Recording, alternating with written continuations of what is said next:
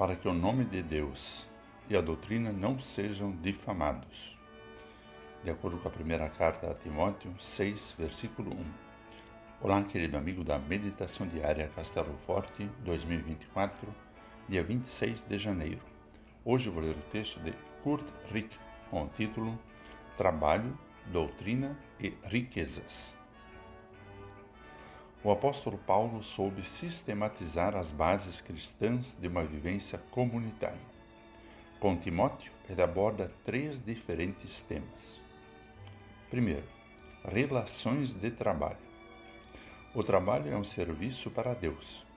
Esse princípio tem o poder de alterar radicalmente a sua dedicação profissional, seja pública ou privada.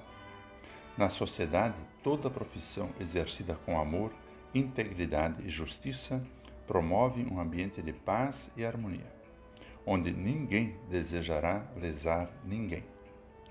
Quer você tenha a tarefa de empreender ou zelando pelo seu emprego, ambos construirão relações respeitosas e todos viverão tendo o seu sustento.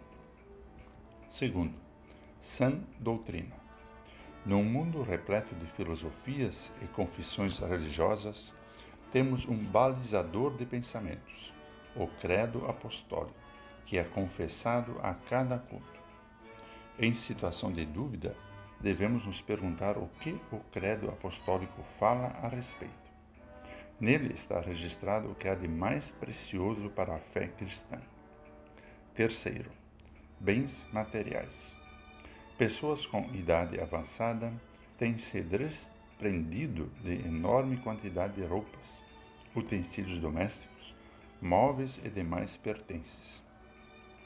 Ao final da vida, de pouco precisamos, quase nada. Ao mesmo tempo, vemos como é difícil libertar-se dos bens acumulados. Mas há muitas pessoas que têm experimentado o desapego aos bens materiais vivendo contentes com o que têm. Quanta coisa boa para ser posta em prática, para que o nome de Deus e a doutrina não sejam difamados. Deus nos convida a crer e viver de acordo com a fé. Vamos falar com Deus. Senhor, somos gratos pelos valores que o apóstolo Paulo nos repassou, mostrando a vivência do Evangelho de Jesus. Concede-nos sabedoria para entender essas velhas boas novas. Em nome de Cristo. Amém. Aqui foi Vigan Decker Júnior com a mensagem de hoje.